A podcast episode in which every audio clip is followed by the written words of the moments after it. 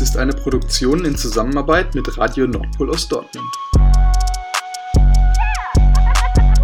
Entstanden ist dieser Podcast im April 2020 während der Corona-Krise und der damit einhergehenden Kontaktsperre.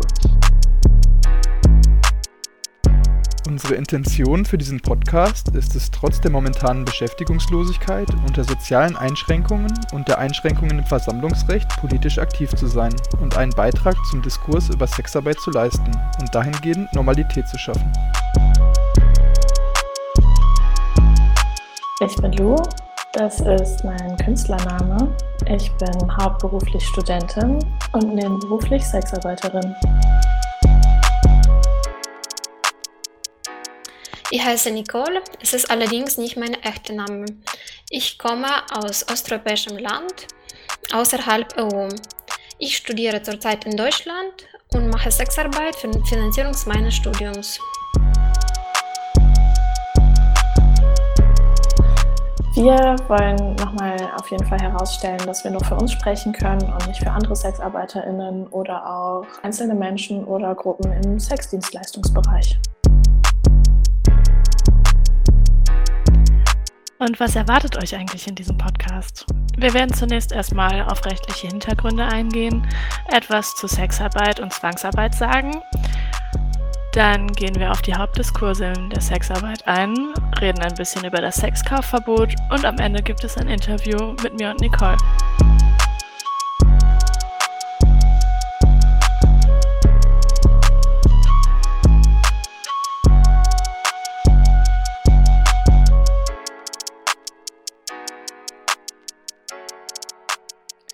Ich erzähle euch jetzt erstmal ein bisschen was zu rechtlichen Hintergründen. Ähm, seit 2002 gibt es das Prostituiertengesetz. Bis dahin war Sexwork ähm, sittenwidrig, aber weitgehend toleriert. Ähm, mit 2002 kam dann die Aufhebung der Sittenwidrigkeit und vor allen Dingen auch die Anerkennung als rechtliche Tätigkeit. Das hat die Möglichkeit geschaffen, Geld einzuklagen. Wenn zum Beispiel ein Kunde nicht bezahlt hat, konnte man als Hure vor Gericht ziehen beziehungsweise kann man das auch immer noch.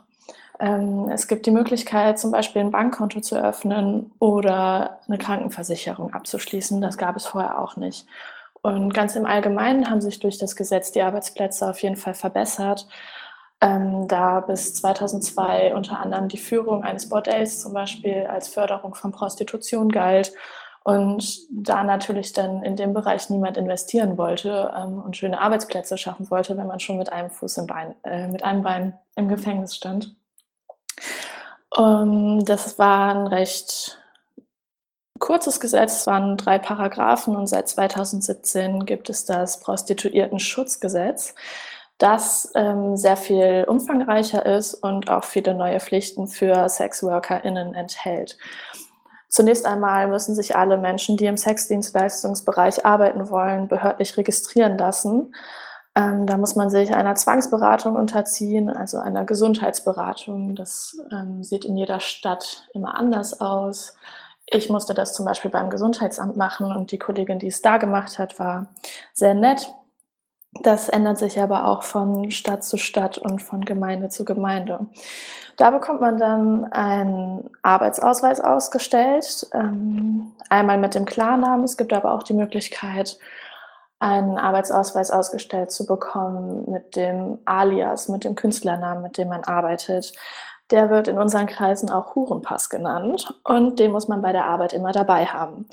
Wenn man den mal vergessen hat ähm, und nicht vorzeigen kann, dann ist es eine Ordnungswidrigkeit und das kann auch hohe Geldstrafen mit sich bringen. Dann gibt es äh, seit 2017 die Sperrgebietsverordnung. Das bedeutet, dass es in jeder Stadt, in jeder größeren Stadt gibt es einen Sperrbezirk und da darf keine Prostitution stattfinden. Ähm, in dem Zuge mussten leider viele Bordelle schließen, weil die einfach ähm, am falschen Ort waren, also im Sperrbezirk. Sollte man im Sperrgebiet bei der Arbeit erwischt werden, ist das auch eine Ordnungswidrigkeit und je öfter das passiert, desto höher wird auch die Geldstrafe, die man zahlen muss. Mm, durch das Gesetz hat sich die Möglichkeit verschlechtert, zusammen mit KollegInnen in Wohnungsbordellen zu arbeiten. Das war bis dahin ganz beliebt, dass sich mehrere SexworkerInnen einfach eine Wohnung angemietet haben, um ähm, da die Kunden und Kundinnen einzuladen. Ähm, die Anforderungen für solche Wohnungen sind aber sehr hoch geworden, ähm, was zum Beispiel auch die Sanitäranlagen angeht. Deshalb haben sich da viele Wohnungsbordelle aufgelöst und diese Möglichkeit wurde vielen meiner Kolleginnen genommen. Mit das Schlimmste bei dem Gesetz ist allerdings, dass viele Menschen in die Illegalität gedrängt werden, da ja ähm, viele SexarbeiterInnen sind, die hier keine Arbeits- oder Aufenthaltserlaubnis haben. Das bedeutet, dass die sich gar nicht erst behördlich anmelden können und sich keinen Pass ausstellen lassen können. Die Liste kann man jetzt auf jeden Fall noch sehr viel weiterführen. Das wäre jetzt aber ein bisschen schwierig und würde den Rahmen sprengen. Aber das waren jetzt schon mal so ein paar Punkte, die sich seit dem Gesetz geändert haben. Was auf jeden Fall noch wichtig ist zu erwähnen, ist, dass vor dem Gesetz ganz viele Stimmen laut geworden sind aus Fachkreisen, Beratungsstellen haben ähm, davon abgeraten, dieses Gesetz durchzusetzen. Viele SexworkerInnen haben davon abgeraten, aber PolitikerInnen haben nicht darauf gehört und haben das Gesetz durchgeprügelt. Problematisch ist auf jeden Fall auch, dass viele SexworkerInnen Angst vor einem ungewollten Outing haben, da ja der Klarname und die eigenen Daten bei Behörden sind und es tatsächlich ziemlich intransparent ist, bei welchen Behörden die Daten landen und wer darauf Zugriff hat.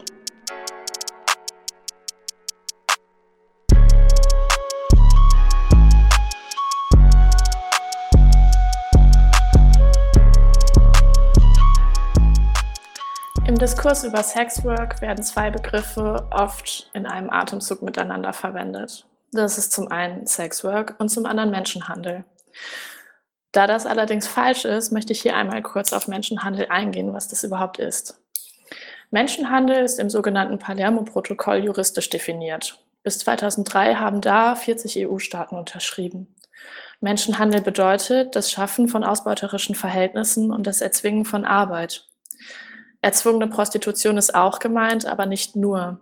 Es gibt viele Bereiche im Menschenhandel. Oft betroffen sind Menschen aus wirtschaftlich schlechter gestellten Ländern. Daher wird leider Arbeitsmigration auch oft mit Menschenhandel gleichgesetzt. Allerdings entscheiden sich Migrantinnen oft sehr bewusst dafür, in Ländern wie Deutschland zu arbeiten, weil hier die Löhne besser sind. Damit können sie beispielsweise ihre Familien in Herkunftsländern mitversorgen oder sich auch eine bessere Zukunft hier aufbauen. Das Gleichsetzen von Arbeitsmigration und Menschenhandel ist somit einfach falsch. Allerdings ist natürlich nicht zu leugnen, dass gerade in prekären Situationen auch bei Sexwork Abhängigkeitsverhältnisse geschaffen werden können. Zu kritisieren sind hier allerdings die Umstände und nicht die Sexdienstleistungen an sich. Die Gleichsetzung von Sexwork und Menschenhandel ist sehr gefährlich, weil es fördert die Stigmatisierung, was letzten Endes auch unsere Arbeitsplätze unsicherer macht.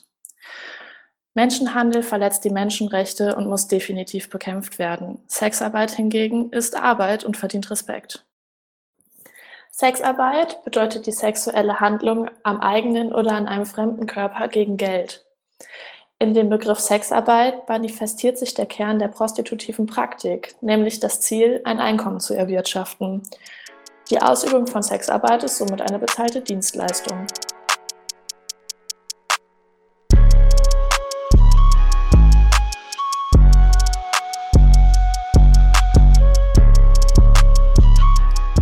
Wenn man das zusammenfasst, könnte man zwischen zwei Diskursen unterscheiden, dem Schutzdiskurs und dem Autonomiediskurs. Im Schuldiskurs geht es darum, dass Frauen, hauptsächlich Frauen, die in Sexarbeit involviert sind, Opfer sind und es wird tatsächlich zwischen Sexarbeit und äh, Menschenhandel gleichgestellt. Äh, Im Autonomiediskurs geht es darum, dass ähm, Frauen, die sich dazu entscheiden, äh, diesen Weg nachzugehen, selbstbestimmt die Entscheidung treffen. Ähm, man muss leider sagen, dass äh, Schutzdiskurs im deutschsprachigen Raum viel mehr, viel stärker repräsentiert ist, äh, da die Aktorinnen, die da involviert sind, äh, politisch viel mehr Macht haben.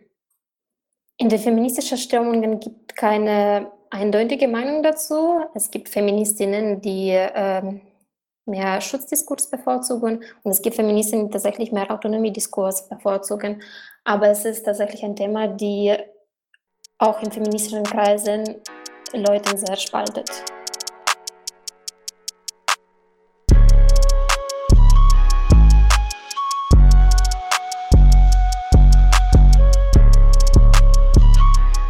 Diskurs um Sexarbeit wird ein Begriff auch immer laut und vehement diskutiert, und zwar das Sexkaufverbot. Und da gehe ich jetzt im Folgenden auch einmal kurz drauf ein und erkläre einmal, was das überhaupt ist. Das Sexkaufverbot, auch bekannt unter dem Begriff nordisches Modell oder schwedisches Modell, ist eine bestimmte Form eines Prostitutionsverbots. Das Ziel ist die Abschaffung der Prostitution, was durch die Kriminalisierung des Kaufs von sexuellen Dienstleistungen stattfinden soll, sowie die Akteure rund um Sexarbeiterinnen, wie zum Beispiel Vermittlerinnen oder Vermieterinnen von Räumlichkeiten, kriminalisiert. Jedoch werden Sexarbeitende selbst nicht bestraft, was zum Beispiel in konservativen Reihen eine sexarbeiterinnenfreundliche Argumentation legitimieren soll. Somit sollen Sexarbeitende entkriminalisiert werden. Drumherum, das Geschehen wird allerdings kriminalisiert. Außerdem sollen zum Beispiel Aussteigerprogramme für Prostituierte finanziert werden. Das Problem bei so einem Sexkaufverbot ist allerdings, dass Prostituierte ja nicht deshalb der Sexarbeit nachgehen, weil es legal ist, sondern weil sie ein Einkommen erwirtschaften müssen. Wir leben nach wie vor in einem kapitalistischen Verhältnis, was uns die Notwendigkeit aufzwingt, für unser Einkommen sorgen zu müssen. Für viele Menschen ist Sexarbeit da einfach ein guter Weg. Wenn man jetzt die Umstände kriminalisiert, bedeutet das, dass man weniger Freier hat, weniger Kunden hat, weniger Kundinnen hat und vor allen Dingen auch, dass sich einfach nur die Sexarbeit in den Untergrund verlagern wird. Das wird ja nicht einfach aufhören. Zwar sollen Aussteigerprogramme finanziert werden, aber was ist denn mit den ganzen Leuten, die Sexarbeit total gerne und freiwillig machen und viel Freude daran haben? Die werden versuchen, das weiterzumachen. Und da ist genau der Knackpunkt, warum das einfach sehr gefährlich sein kann, weil dadurch schafft man jeglichen Schutz ab, der jetzt noch vorhanden ist. Es gibt kaum Möglichkeiten, sich an Polizei zu wenden. Es gibt wahrscheinlich nicht Möglichkeiten, Kunden zu identifizieren, weil die ja auch anonym bleiben wollen. Die Liste ist da sehr lang. Sexkaufverbot ist nicht der richtige Ansatz, um Menschen in der Sexarbeit zu schützen. Außerdem ist bei einem Verbot von Sexkauf ja überhaupt nicht die Nachfrage nach sexuellen Dienstleistungen reguliert. Kunden und Kundinnen möchten ja das vielleicht trotzdem noch konsumieren, dürfen es nur einfach nicht. Und wenn man sich mal anschaut, was unsere aktuelle Drogenpolitik so bewirkt hat, sieht das ja auch nicht danach aus, dass niemand mehr Drogen konsumiert. Also der, das Bedürfnis ist ja schon noch da, allerdings werden einfach nur die Endkonsumierenden kriminalisiert und das ist kein guter Ansatz.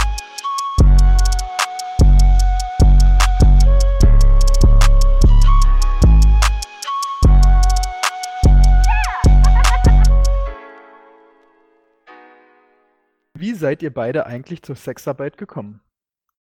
Ja, bei mir gab es da nicht so die steile Karriere. Ähm, ich habe schon länger darüber nachgedacht, schon seit ein paar Jahren, ähm, einfach weil mich der gute Stundenlohn gereizt hat, ähm, und habe mich aber nie so richtig getraut. Und dann hatte ich eine Arbeitskollegin, die schon länger in dem Bereich arbeitet.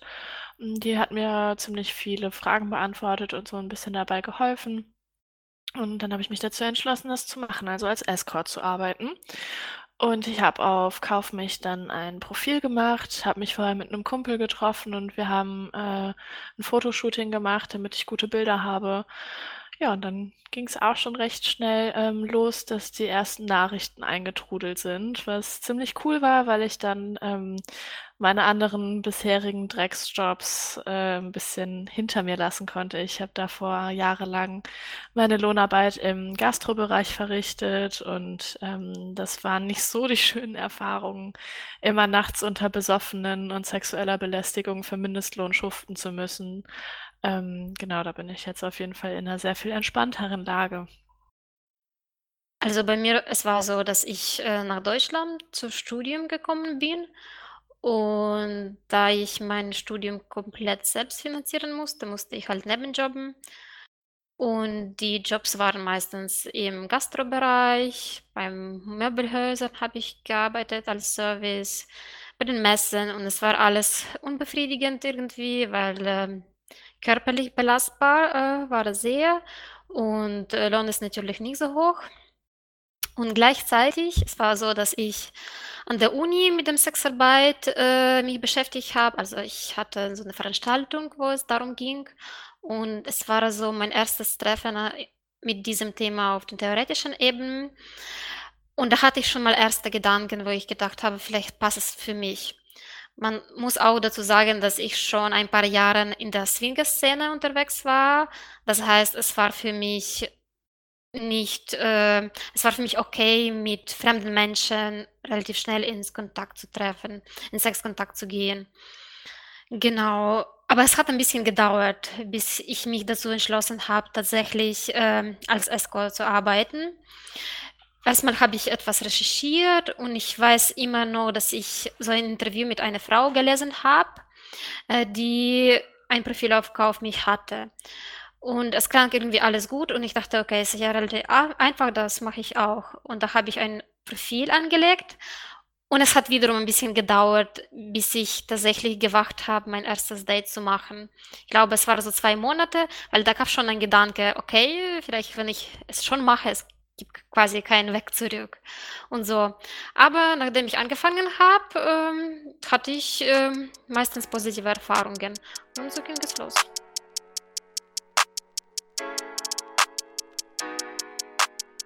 Eure generelle und auch eure rechtliche Situation, die sind ja auch ein bisschen unterschiedlich. Könnt ihr dazu vielleicht kurz was sagen? Ja, also ich würde ähm, auf jeden Fall sagen, dass ich schon ziemlich privilegiert arbeiten darf. Ich bin ja hauptberuflich Studentin und ähm, meine Lebenskosten, meine Fixkosten sind relativ niedrig. Das heißt, ich muss ähm, nicht wie in einem richtigen Hauptjob super viel und super oft arbeiten und kann so ähm, mein Leben finanzieren. Ich bin deutsche Staatsbürgerin, ich bin ähm, in meinem Freundes- und Arbeitsumfeld geoutet und ich bin auch offiziell nach dem Prostituiertenschutzgesetz angemeldet. Das heißt, ähm, Repressionen erwarten mich so direkt ähm, nach den aktuellen Gesetzlagen eigentlich nicht. Ähm, also ich arbeite schwarz ähm, und es liegt daran, dass äh, laut deutscher Gesetzgebung kann ich mich eigentlich nicht anmelden. Ich habe mich informieren lassen bei einer Beratungsstelle und die Antwort war, da ich laut äh, meinem Visum nur in Angestelltenverhältnissen arbeiten darf und ähm, ja, in Sexarbeit in Deutschland es ist äh, sehr, sehr selten. Also meistens kann man Angestellte bei zum Beispiel Tantra-Studio arbeiten oder so. Und dafür muss ich auch spezielles Erlaubnis bekommen als Studentin. Also es war gesetzlich gesehen für mich nicht möglich, äh, das anmelden. Und ich weiß ehrlich gesagt auch nicht, ob ich es, wenn ich es machen könnte, ob ich es gemacht hätte, weil ähm, ich will mich nicht outen. Ich äh, komme aus äh, konservativen Verhältnissen, also ich will nicht, dass meine Eltern darüber Bescheid wissen aus dem Land, wo ich herkomme, ist die Prostitution verboten. Es ist nochmal ähm, zusätzlicher Faktor dazu. Genau. Auf der anderen Seite bin ich ja auch privilegiert, äh, weil ich Studentin bin. Ich bewege mich in diesem akademischen Umfeld. Also ich bin ziemlich gut informiert. Ich beherrsche deutsche Sprache auch auf dem guten Niveau. Also das heißt, äh, ich habe kein Problem damit, dass ich äh, auch andere Job äh, suchen konnte. Also ich bin ja, ich war ja nicht gezwungen, diesen Job auszusuchen.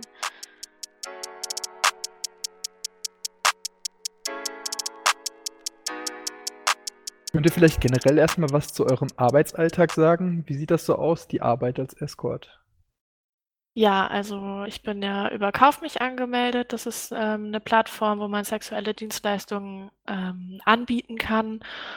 Und da checke ich jeden Tag so mein Postfach, ob mir wer geschrieben hat. Ähm, ich muss dazu sagen, dass es tatsächlich sehr viel Schreibarbeit ist. Also mich schreiben viele Männer an und ich schreibe auch zurück, frage die, was die für Wünsche haben, für Vorstellungen, für Treffen. Erzähle denen, wie viel Geld ich nehmen würde, mache teilweise sogar schon mal ein Datum aus und oft passiert es leider, dass die dann sich irgendwann nicht mehr melden oder doch wieder absagen. Aber wenn es denn positiv läuft, dann ähm, vereinbaren wir einen Termin. Ich äh, frage nochmal vorher nach, ob die bestimmte Wünsche haben, was Kleidung angeht, was Unterwäsche oder Intimrasur angeht. Und dann treffen wir uns entweder bei dem Kunden zu Hause, im Hotel. Ich habe mich auch schon mit jemandem in so einem äh, Wellness-Ding getroffen. Das war ziemlich cool. Oder in einem Pornokino. Also die Möglichkeiten sind da ziemlich unterschiedlich. Ähm, genau, zu Hause besuchbar bin ich nicht, weil ich in einer WG wohne und ähm, das nicht in so einem großen Stil mache, dass es sich lohnen würde, für mich eine Wohnung anzumieten.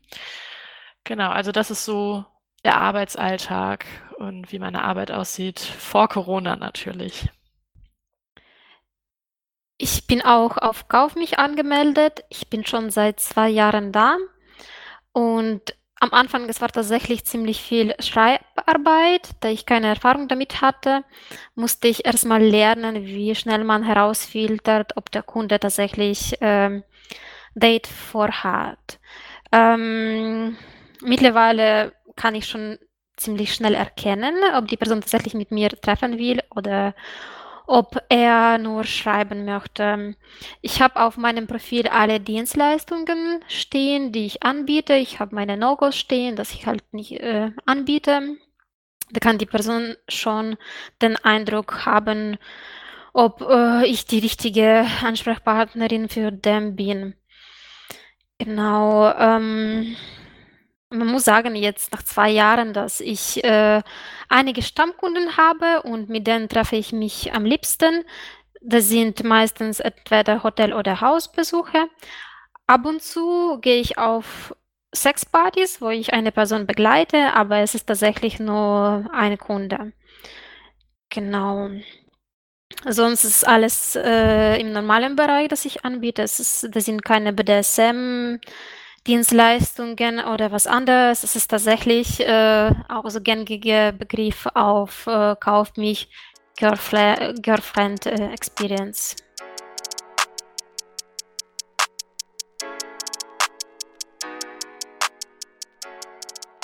Wie sieht eure Arbeit denn im Moment aus in Zeiten von Corona und des Kontaktverbots? Ja, also ich halte mich an das Social Distancing und biete offline, also im realen Leben, keine Treffen an, ähm, zumal Prostitution auch tatsächlich jetzt verboten ist. Ähm, bedeutet, ich hatte jetzt ein paar Anfragen, wo ich Bilder verkauft habe oder Sexchat oder ein Videocall hatte oder auch Videos verkauft habe. Das läuft aber irgendwie nur so schleppend. Also viel Geld kommt gerade tatsächlich nicht rein. Es ist schon auf jeden Fall sehr viel schwieriger geworden, zumal man ja auch überhaupt nicht absehen kann, wann das aufgelöst wird. Ich hatte, bevor die Kontaktsperre kam, auch noch ein paar Anfragen für Dates. Mit dem Geld hatte ich irgendwie gerechnet. Das fällt jetzt weg.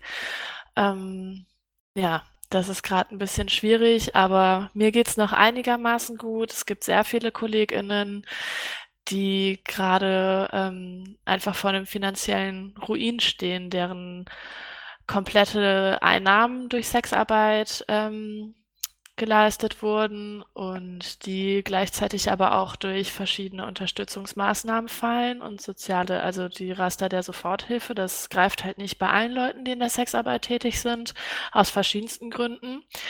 Und da gibt es aber den Berufsverband erotischer sexueller Dienstleistungen. Da bin ich auch seit kurzem Mitglied.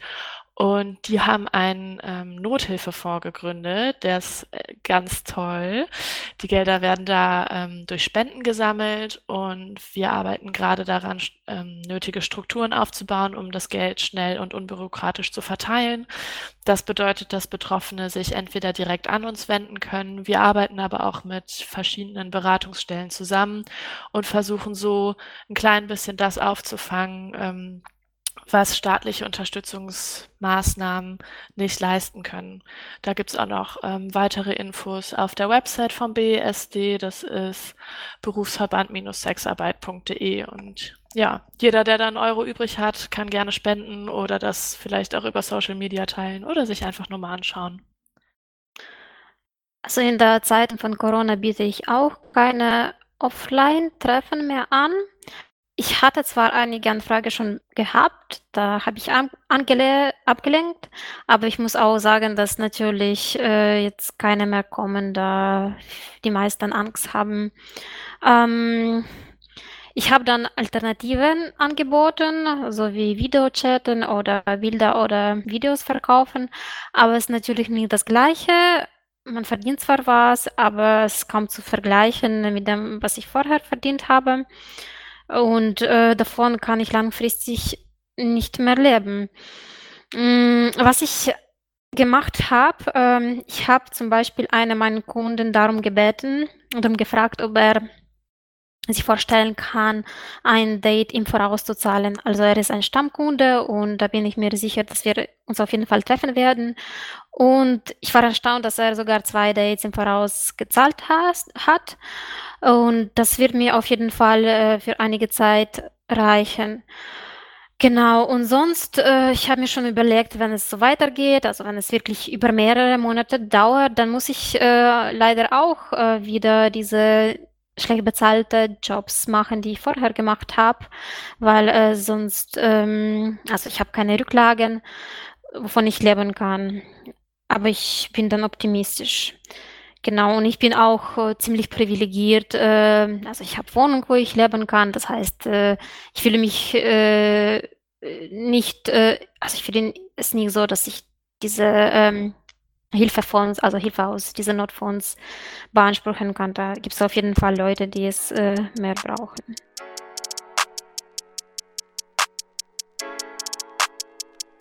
Feminismus und Sexarbeit, wie passt das zusammen? Ja, das äh, ist eine richtig gute Frage. Ich glaube, viele Menschen würden da sagen, dass es überhaupt nicht zusammenpasst. Es gibt ja auch laute Stimmen, die behaupten, dass man als privilegierte Sexarbeiterin das Patriarchat stützt. Ich persönlich ähm, bin Feministin und Feminismus ist mir ein großes Anliegen und ich finde, das geht mit Sexarbeit total überein. Also ich mache den Job gerne und ich mache ihn selbstbestimmt. Ich erarbeite mir alles selber. Ich arbeite selbstständig. Ich arbeite nicht für irgendeinen Chef und muss dem, äh, muss für den Gewinn produzieren. So, ich behalte einfach das komplette Geld selber, außer natürlich die Steuern, die ich zahlen muss. Ähm, ja, und ich finde, das ist ziemlich feministisch, einen Job zu machen und sich gut dabei zu fühlen. Und ey, ich verdiene auch eine Menge Kohle. So, ich finde das richtig geil. Also, ich finde es super, Sexarbeiterin zu sein. Ja, und ich finde es auch äh, total problematisch, wenn Menschen sagen, dass man in der Sexarbeit seinen Körper verkauft. Das ist einfach überhaupt nicht richtig. Das würde ja ähm, vor allen Dingen auch bedeuten, dass ich jegliches Verfügungsrecht in der Situation, wo ich denn meinen Körper verkaufe, verliere. Und das stimmt ja gar nicht. Ich bin jederzeit dazu berechtigt und auch in der Lage, ein Date abzubrechen, wenn es mir nicht gefällt. Ähm, auf meinen Tabus zu bestehen und ähm, mich notfalls zu wehren, so wie das beim privaten Dating auch der Fall ist. Und wenn ich meinen Körper verkaufe, kann ich das eben nicht mehr. Was ich verkaufe, ist Zeit mit mir. Gemeinsame Zeit, aber nicht mein Ver Körper. Das ist meiner und den behalte ich selbst bei Paysex. Also ich bezeichne mich als Feministin, vor allen Dingen deswegen, dass ich als Frau äh, voll frei darüber entscheiden kann, was ich mit meinem Körper mache. Also ich bin äh, die erste Frau in Generationen Frauen von mir, die das machen kann. Also meine Mama konnte das nicht, meine Oma konnte das nicht und äh, ich sehe in Sexarbeit tatsächlich die Möglichkeit, das frei zu machen und meine Sexualität so zu erleben, wie ich es äh, will und kann. Und deswegen finde ich sehr problematisch, wie es tatsächlich in radikal feministischen äh, Kreisen ausgesprochen wird, dass ich damit Patriarchat unterstütze, weil ich verstehe nicht, wie es dann halt zusammenpasst. Und für mich ist es dann sehr wichtig, dass man halt dieses positives Zugang zur Sexualität hat.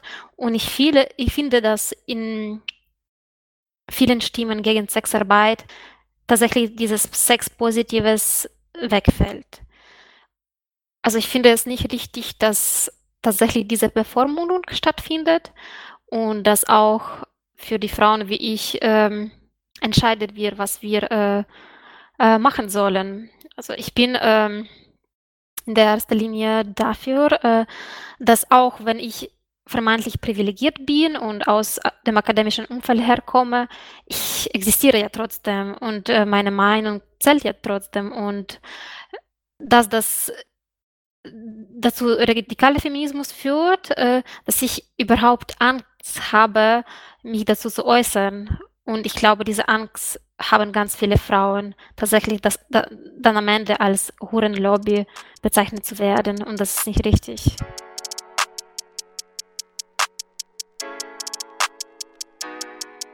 Wie sieht denn für euch politisch korrekte Sprache aus, wenn man über Sexarbeit redet? Ja, so wie du das gerade gesagt hast, Sexarbeit ist cool. Ich werde gern Sexarbeiterin genannt, weil dieses Wort inkludiert, dass das Arbeit ist, was ich mache. Ähm, und dass meine Arbeit Respekt verdient. Das gehört für mich auch dazu, wenn ich an Sexarbeit denke.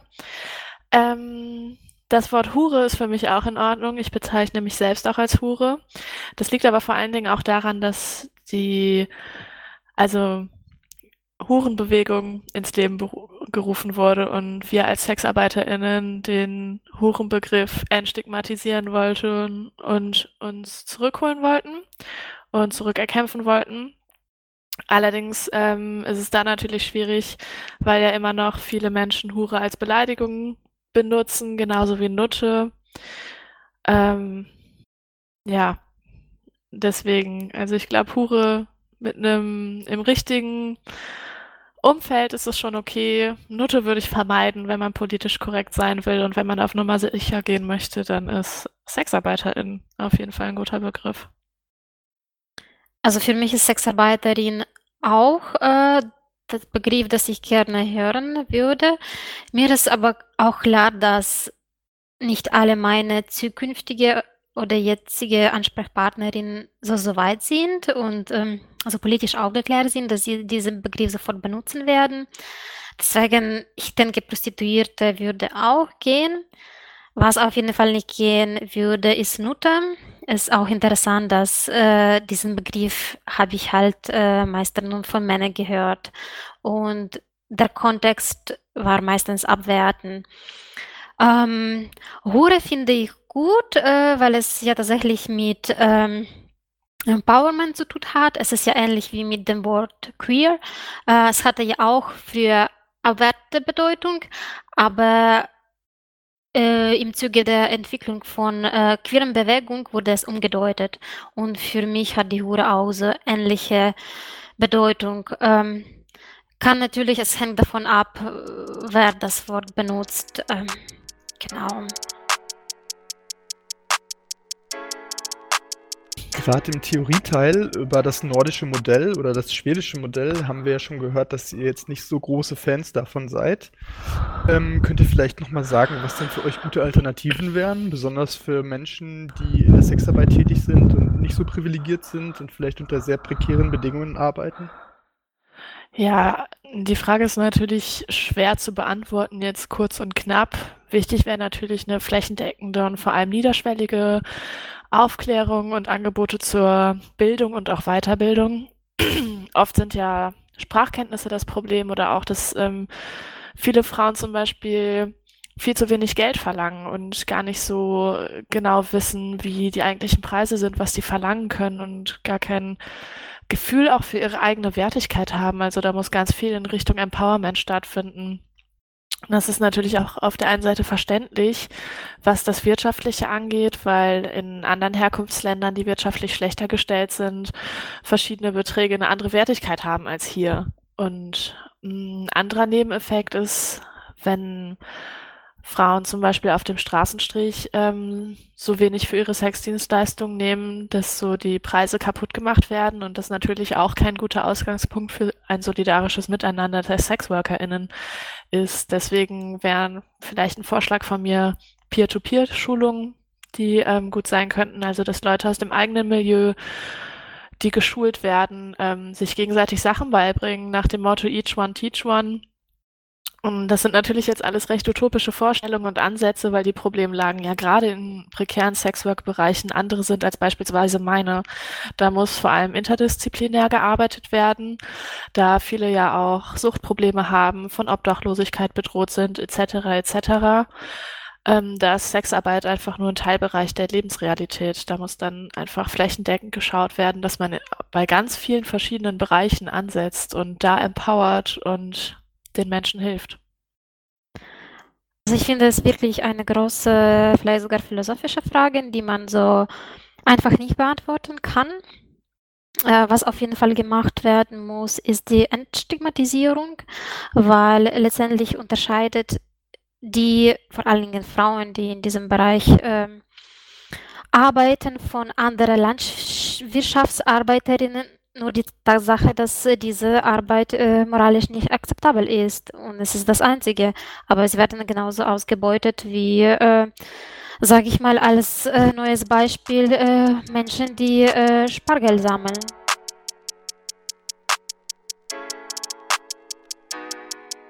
Ich kann mir vorstellen, dass wenn ihr über Sexarbeit redet mit anderen Menschen, dass da das Interesse und auch die Unwissenheit ziemlich groß sind. Was sind denn so die häufigsten Fragen, die ihr gestellt bekommt?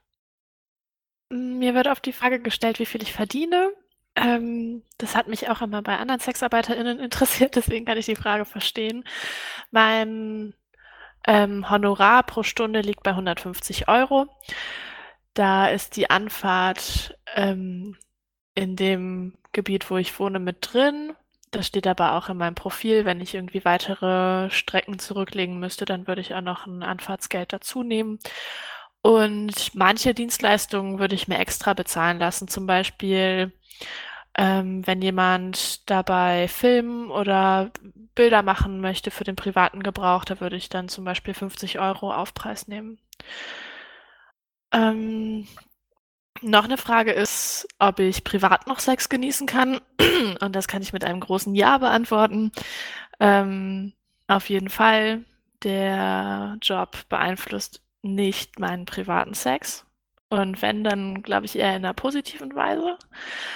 Ähm, und was ich auch oft gefragt werde, ist, ob ich denn beim Paysex Orgasmen habe. Und das ist interessant. Ähm, eigentlich eher nicht. Also ich ähm, bin sehr gut darin, Orgasmen vorzuspielen. Das habe ich ähm, über viele One-Night-Stands hinweg perfektioniert. Und mh, mm, das ist auch okay für mich. Ich verkaufe ja eine Fantasie, eine Sexdienstleistung. Es geht nicht darum, dass ich Orgasmen habe, zumindest nicht für mich. Ich kann aber verstehen, wenn mein Kunde das geil findet, den Gedanken, dass ähm, ich auch Spaß daran habe, was ich ja auch habe. Ähm, aber ich habe generell eher ein Problem damit, äh, zum Orgasmus zu kommen, wenn ich das erste Mal mit jemandem Sex habe. So, und ich konzentriere mich dann auch eher auf die Lust von dem Kunden. Und deswegen ist es auch für mich völlig in Ordnung, dass ich keine Orgasmen habe beim Paysex. Ich wurde zum Beispiel schon mal gefragt, ob ich mich auf Dates freue mit meinen Kunden. Und das kann ich tatsächlich nicht äh, bejahen, weil es ist für mich tatsächlich dieses Gefühl, zur Arbeit zu gehen. Und ich weiß nicht, wie viele Menschen sich freuen, wenn sie im Zug äh, morgens äh, zum Büro fahren. Ich glaube, es ist vergleichbar. Wenn ich schon da bin, beim Kunden, im Hotel oder im Haus, da kann ich mich schon darauf einstellen und da kann ich schon präsent für ihn sein und ähm, auch auf seine Lust zu konzentrieren, das ist schon andere Sache.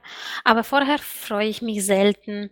Und es ist ganz anders im Privatleben. Wenn ich halt die Person treffe, mit äh, welcher ich schon Sex hatte, da freue ich mich wirklich drauf. Und da ähm, startet schon Kopfkino und es spielt äh, sich ganz anders ab.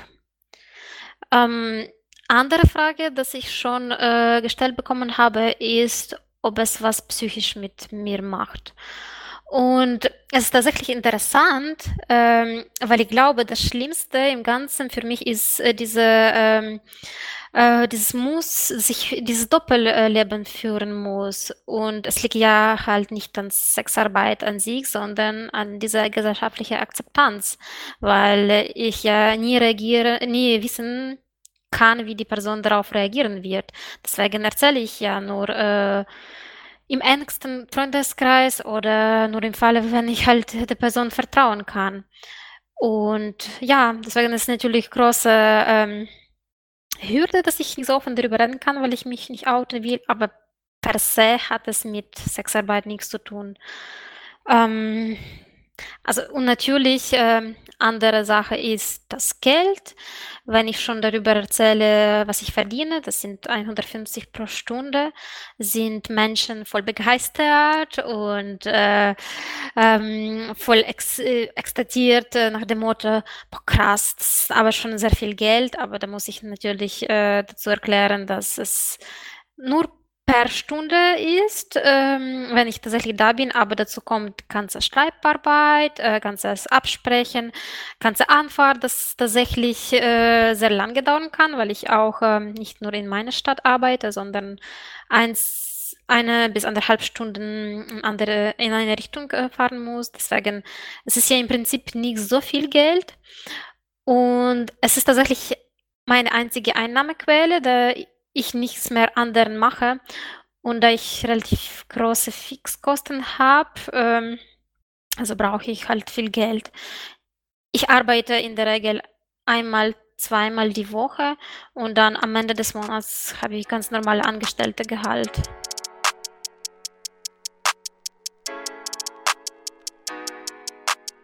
Wenn man einer Lohnarbeit nachgeht und damit viel Zeit verbringt, kann es ja durchaus passieren, dass einen das auch persönlich verändert und man manches dazulernt. Wie sieht das denn so bei euch aus? Ja, ich würde sagen, dass ich ähm, schon sehr viel über mich gelernt habe, vor allen Dingen. Ähm, ich habe einen ganz anderen Bezug tatsächlich zu meinem Körper bekommen, weil man durch die Arbeit ja sehr viel körperliche Aufmerksamkeit kommt, aber auch sehr viel Bestätigung. Da hatte ich bis dato ähm, immer ein bisschen mit zu kämpfen und das hilft mir auf jeden Fall schon auf eine gewisse Weise, mich selbst zu lieben. Und ich habe sehr viel besser gelernt, ähm, Bedürfnisse im sexuellen Kontext zu kommunizieren und auch abzufragen und vorzufühlen, wie sich eine Situation entwickelt, wie die Atmosphäre ist, da empathisch zu sein, auf mein Gegenüber einzugehen. Das sind auf jeden Fall ähm, alles Sachen, die ich noch besser gelernt habe.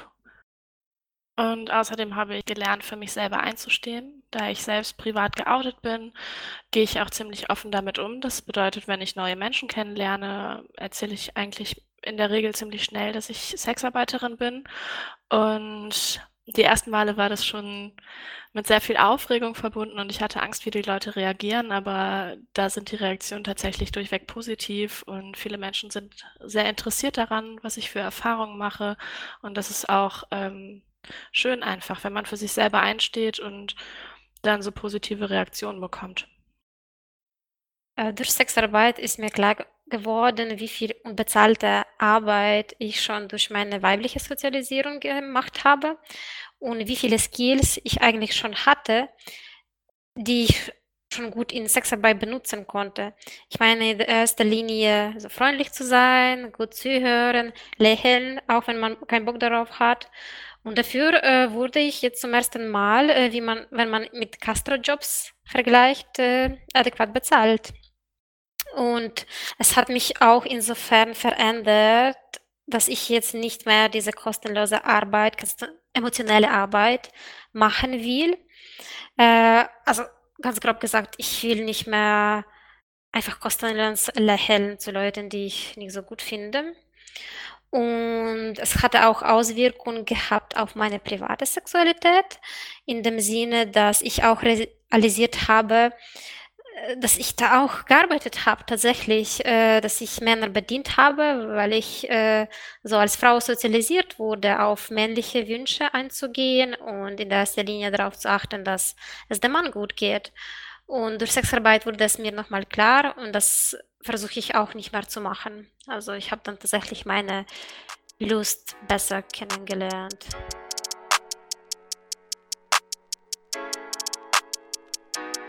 Wie stellt ihr euch denn eure Zukunft vor? Ist das ein Job, den man langfristig so machen kann? Oder wollt ihr diesen Job eigentlich langfristig so machen? Oder ist das eine vorübergehende Lösung, während ihr studiert?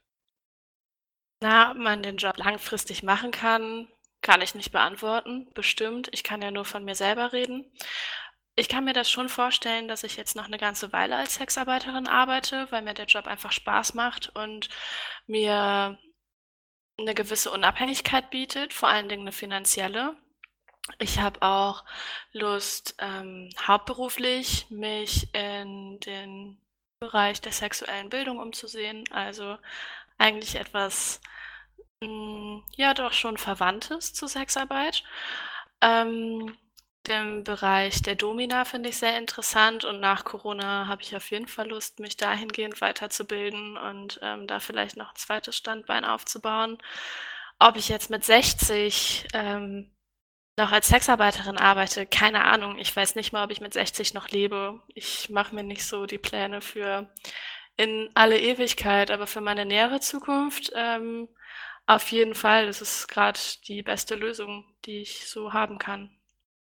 Also für mich Sexarbeit war in der ersten Linie als Finanzierung meines Studiums gedacht. Und ich glaube, so wie es für mich jetzt aussieht, also vor allen Dingen von Corona-Zeiten, werde ich nicht äh, lange machen. Was ich meine, äh, nicht mehr ein, zwei Kunden pro Woche und also vor allen Dingen so viele Kunden. Aber ich kann es mir durchaus vorstellen, dass ich es äh, auch auf Dauer machen würde. Dann wahrscheinlich mit äh, mehr Vorauswahl. Und äh, also genau, das heißt nicht so oft, weil ich bin ja immer noch angewiesen darauf. Und ich will es auch kleinreden, das ist ja auch anstrengende Arbeit, vor allen Dingen äh, emotionell. Und äh, es ist auf jeden Fall auch nicht für jede. Und das Vorteil daran ist, dass ich wirklich adäquat dafür bezahlt werde. Was ich mir aber schon überlegt habe, dass ich äh, sehr gerne Weiterbildung oder sowas in die Richtung mache. Jetzt kommt mir so in Sinn äh, vielleicht Tantra-Massage, Tantra-Ausbildung. Das wäre auf jeden Fall etwas, was mich interessieren würde. Das äh, wird die Zukunft zeigen. Genau, und es äh, kommt natürlich darauf an, was für einen Job ich äh, weiter ausüben werde und wie es mit äh, der Sexarbeit, ob es überhaupt vereinbart wäre. Das kann ich leider noch nicht so hundertprozentig ähm, beantworten, dass, da ich ähm, es relativ untergrund mache.